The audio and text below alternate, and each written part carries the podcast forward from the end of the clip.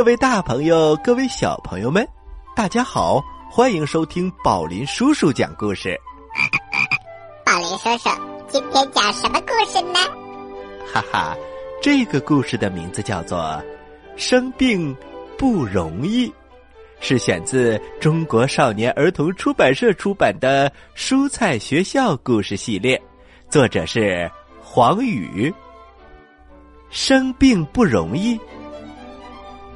话说有一天，早上起床的时候，土豆丁指着爸爸的脸，大声的说：“爸爸，你的脸怎么啦？”原来，爸爸的脸上长了很多褐色的斑点。呃呃，头晕，恶心。爸爸扶着墙。好像一块软塌塌的泥巴，很快瘫倒在地了。随后赶来的田喜乐博士看过爸爸以后，带给妈妈一个坏消息：土豆丁的爸爸患了严重的仓夹病。啊，这可怎么办呢？小朋友们，田博士说的仓夹病。是一种土豆家族传染性皮肤病，最初啊会在土豆的身体表面上产生浅褐色的斑点，然后逐渐扩大成褐色的大斑，手摸上去感觉比较粗糙。呃，最近天气不太好，一直在下雨，就是这种潮湿的天气，才让。土豆丁的爸爸感染上了这种仓夹链霉菌。医生走了以后，妈妈叮嘱土豆丁说：“爸爸要卧床休息，你千万不要吵他呀。”最近呢，土豆丁迷上了打架子鼓。如果不吵、不闹、不看电视、不打架子鼓，那还不如生病呢。土豆丁很羡慕爸爸，他也想生病，尤其是他昨天晚上忘记写作业了，一会儿要上学，肯定会受到白菜老师的责罚。嗯，就算写了，也可能会被阿丫给吃掉。不过白菜老师可不管作业是被阿丫吃掉了，还是被外星人给抢劫了。反正都会怪罪到我的身上，哎，他会罚我再写二十遍生字，嘿嘿，这可怎么办？也许会有一种方法，让这种惩罚消失，比如画画。画画怎么能瞒过白菜老师呢？原来。土豆丁是这么想的，他想在自己的脸上画上褐色的点点。土豆丁兴奋的调好颜色，对着镜子开始给自己化妆了。嘿嘿，画好了。土豆丁后退一步，满意的欣赏着镜子里的自己。身上、脸上，一块一块褐色的斑点，和爸爸脸上的简直真假难辨。妈妈在土豆丁的尖叫声当中跑了过来，一眼就看到了土豆丁，他的确吓了一大跳，可是随后摸了一下他的头，就立刻瞪起了眼睛。你最好老老实实去上学。嗯，妈妈，其实我病得很严重，我也得了藏甲病。土豆丁带着哭腔。妈妈用手摸了摸土豆丁身上的褐色的斑点，画的还很像。哎呀，糟糕，水彩的颜色还没有干呢。现在妈妈手上多了一些褐色，他没有好气的说：“我估计引起这种严重疾病的原因，是昨天你的家庭作业没做完吧？土豆丁的脑袋一下子耷拉了下来，他只好乖乖的去洗澡。不过他可不会轻易的放弃，他一边洗澡一边努力的想着办法。对，病菌。如果爸爸能够亲我一下，保证会把病菌传给我的，那样我就可以不用去上学了，更不用补写家庭作业了。想到这儿，土豆丁兴奋的在浴池里手舞足蹈。这时，妈妈已经不耐烦了：“快穿衣服，上学要迟到了。”土豆丁，马上，马上。土豆丁一边答应着，一边偷偷的跑到爸爸的卧室。他对着里面探头探脑：“爸爸，我要去上学了，你能亲我一下吗？”“呃，不行，会传染给你的。”爸爸有点儿有气无力的。“不会的，爸爸。”“真不行，土豆丁。”“嗯。”那就抱一下吧。这个，爸爸好像有点犹豫。我来了。土豆丁兴奋的冲进房间，趁爸爸还没拿定主意之前，凑到爸爸的身边，使劲的抱了一下爸爸。嘿嘿，这下子会有成千上万个病菌跑到我的身上，太棒了。土豆丁好像看到自己不用上学了，躺在床上想吃什么就吃什么，想看电视就看电视，这种美好的日子马上就要来到了。土豆丁飞快的跑进了卫生间，在镜子的面前静静的等待着。一分钟过去了，又一分钟过去了，他的脸上。干干净净的，没有一个斑点，或者看起来像斑点的东西，身上也没有。这时，妈妈的狮吼功已经在外面响了起来。土豆丁，快给我出来！我今天要陪你到学校，省得你在路上耍什么花招。好吧。土豆丁彻底失望了，为什么不想生病的爸爸就这么轻易的就生病了呢？而自己费了半天的力气，却一点儿要得病的迹象也没有呢？出了家门，土豆丁无聊的踢着路上的石子儿，他忽然冒出一个主意来：“妈妈，我有点恶心。” 想吐，他故意的捂着肚子，有点儿要吐的意思。妈妈却很冷静，她走在前面，连头都没有回。我说了，别耍花招，无论怎么样，你今天都得去上学。忽然，他听到一个声音：“哇！”伴着很大的呕吐声，一堆东西哗啦啦的落在了地上。当妈妈回过头的时候，土豆丁刚好把一个塑料袋儿收了起来。这时，他正蹲在一滩白色粘稠状的东西的面前，张着嘴巴，喘着粗气，就好像这些东西是刚从他的嘴里吐出来似的。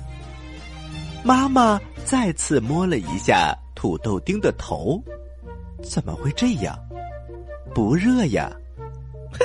妈妈，我真的很难受。土豆丁皱着眉头，无精打采的说：“ 我浑身没劲儿，可怎么办呢？”此时他的心里可乐开了花，虽然浪费了一袋儿。美味的豆腐脑，但还是很值得的。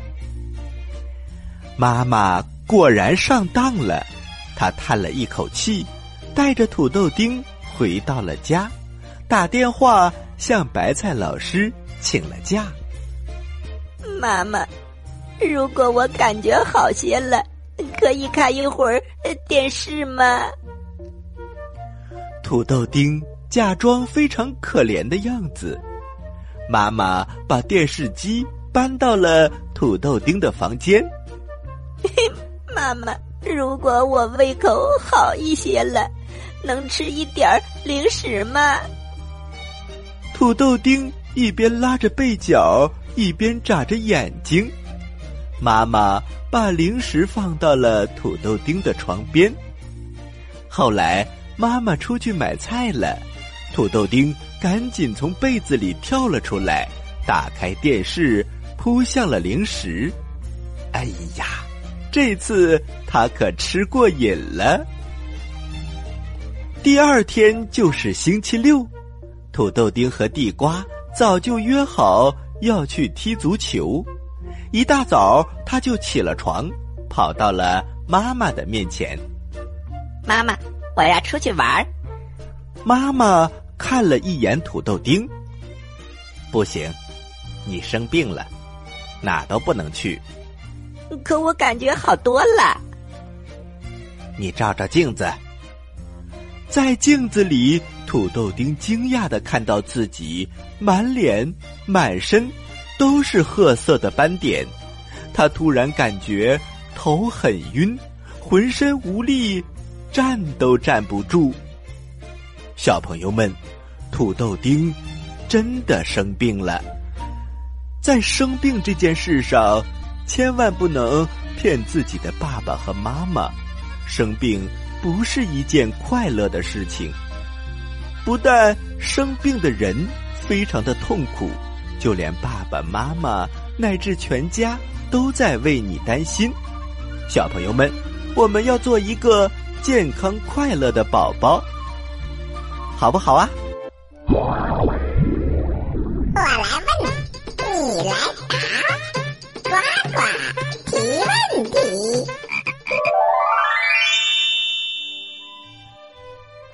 小朋友们，我今天提的问题特别有意思，我已经想了很久了，那就是土豆丁到底是什么样的一种蔬菜呢？嘿嘿嘿，你有几个答案可以选哦？一、土豆；二、红薯；三、山药。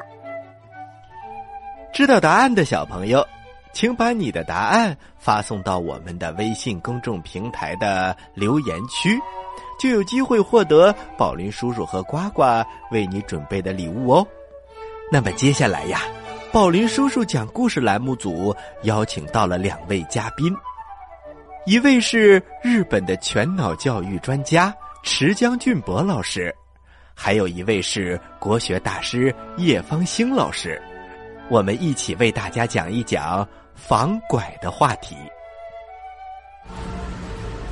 哎，大妈，您聊着呢。嗯，小伙子，啥事儿？这孩子别闹。宝贝儿真可爱，虎头虎脑的，这是您大孙子吧？是啊，怎么了，小伙子？大妈，咱这附近有没有租房子的呀？有啊，往里走，拐个弯，那边一溜呢。哪边？那边。往哪儿拐呀？往那儿拐。哪边？那边。往哪儿拐？你复读机呀？得了，我带你去吧。谢谢大妈。等会儿，大妈，我去趟小卖部。哎，你不着急呀？大妈，给孩子买的冰棍儿，这孩子真可爱。你看，还买什么冰棍儿啊？这小伙子真懂事儿。老刘，哎，没人啊？老刘，在家吗？有租房子的，人呢？大妈。您是不是走错了？瞧你说的，我住大半辈子了，还能走错门一定是去老李家打麻将去了。我去找他去。行，那让这孩子跟我在这玩会儿吧，抱着也怪沉的。行，你看着点儿，别让他拉了一身冰棍汤儿。行嘞，您放心吧，我可有孩子缘了。来，宝贝，哥哥陪你玩。老刘大姐，你快点儿！这小伙子一看就特好，租给他还能有个照应。哎，人呢？人呢？我大孙子呢？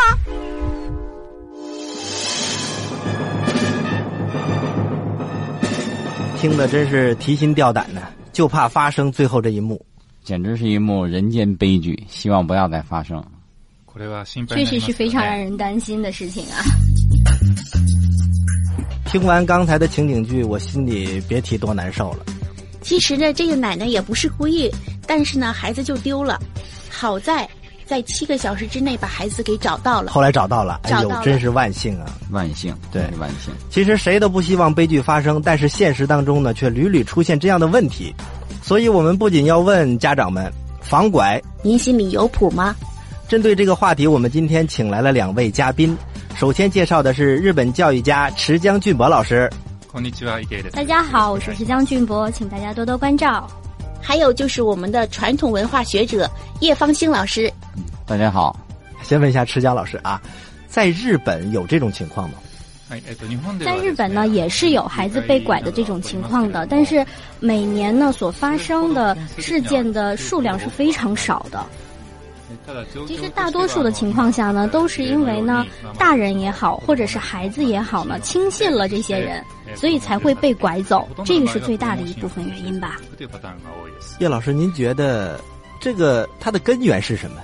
拐卖儿童这种现象呢，自古至今，古今中外这种现象都是有的，国外也有。对，比如说咱们横着来比较，嗯，据我所知，在网上公布的一些消息啊。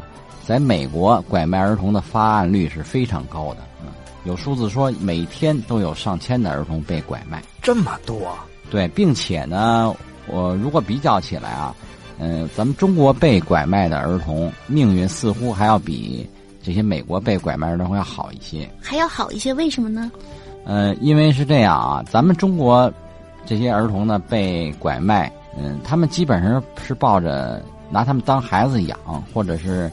让他们成为家庭里的一员。嗯，美国是什么情况？在美国，大多数儿童被拐卖的目的是让他们，呃，去当这个色情业的服务者。小女孩啊，反正是更悲惨的命运。嗯，我想这可能是因为美国它这个社会构架跟中国不太一样的原因。因为中国人有一个文化传统，就是传宗接代的问题。对对对，如果没有后代，他会面临着，嗯，社会压力、个人的心理压力比较大。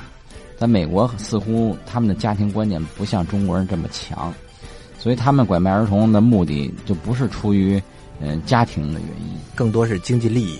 对，经济利益。嗯，刚才叶老师说，在美国其实拐卖儿童更多的是为了经济利益。那在日本，如果出现这种情况，他的孩子的走向是什么？那在日本呢，其实呃很大的目的呢，也都是因为为色情业服务，这种情况也是最多的。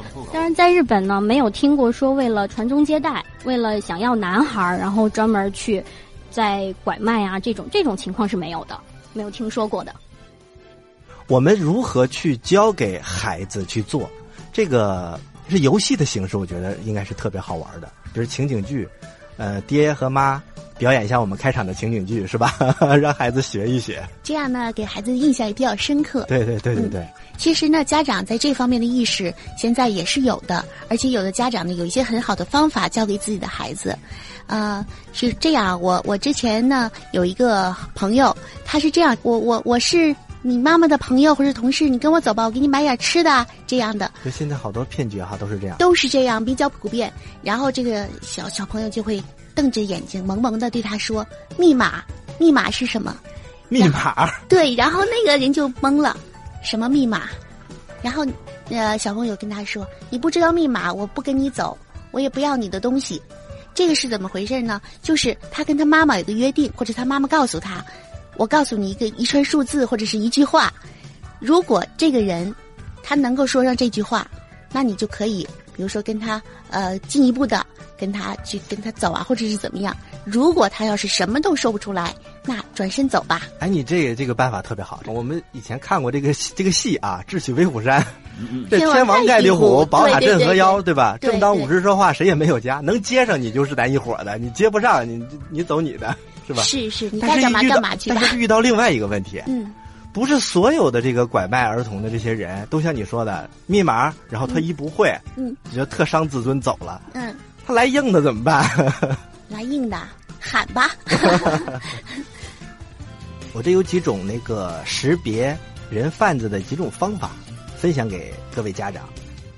第一个呢，就是怀抱婴儿的女子对孩子的哭声不管不问。这种现象还是挺多的，新闻报道也经常看到过。对，你看地铁里经常会看到一些乞讨的人，孩子在那儿哭，他也不管。嗯。或者孩子一直一动不动，就在那儿睡觉。那也是有问题，给他吃了安对吃了安眠药。嗯第二种是，男人怀抱着孩子，没有女性陪伴，表情特别紧张，好像当爸爸的不敢单独抱孩子出去了，是吧？但是他关键是在于神情特别紧张。对，那万一是去看病呢？呃，但是可以大家注意一些。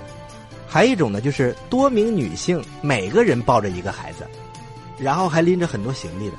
就就等于是抱着孩子大面积迁徒了，换到一个地方去卖掉，很像是一个团伙作案啊。对，还有一种呢，就是孩子是有反应的，一直在哭闹，吵着要找爸爸妈妈。但是如果这种状况呢，多数都是拐卖儿童。如果遇到这种情况，需要马上报警啊。对对对，大家一定不能说，呃，可能这事儿，万一不是呢，是吧？一定要提高警惕，他万一要是是呢，我们就能拯救一个家庭。遇到这些情况，我们宁可错抓一千，也不能放过一个。对对对对对。啊，今天特别感谢两位老师，池江老师和叶方兴老师。我有一个小童谣，这个童谣呢，嗯，可以分享给广大的家长。家长呢，可以传达给孩子，让孩子背下来，每天当成小歌谣来玩儿啊，文文来。陌生人给零食，不伸手不贪吃。陌生人来搭茬，不说话转身走；陌生人给饮料，不要喝怕下药；陌生人抱你走，抓住栏杆不松手。家长们得警惕，防范意识要升级。孩子们别恐惧，爸妈一定保护你。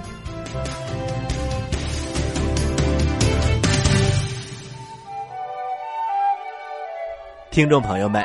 这部分内容我们要感谢池江俊博老师、叶方兴老师，还有池江俊博的翻译小金老师，还有文文姐姐，谢谢大家对我们的支持。不过呢，我们播出的只是一个采访的片段。如果家长有兴趣听完整的采访的话，请关注我们的微信公众平台“宝林叔叔工作室”。宝是保护的宝，林。是森林的林，回复“防拐”就可以收听完整的录音。好了，小朋友们，今天的节目就到这里了，咱们下期再会。下期再会。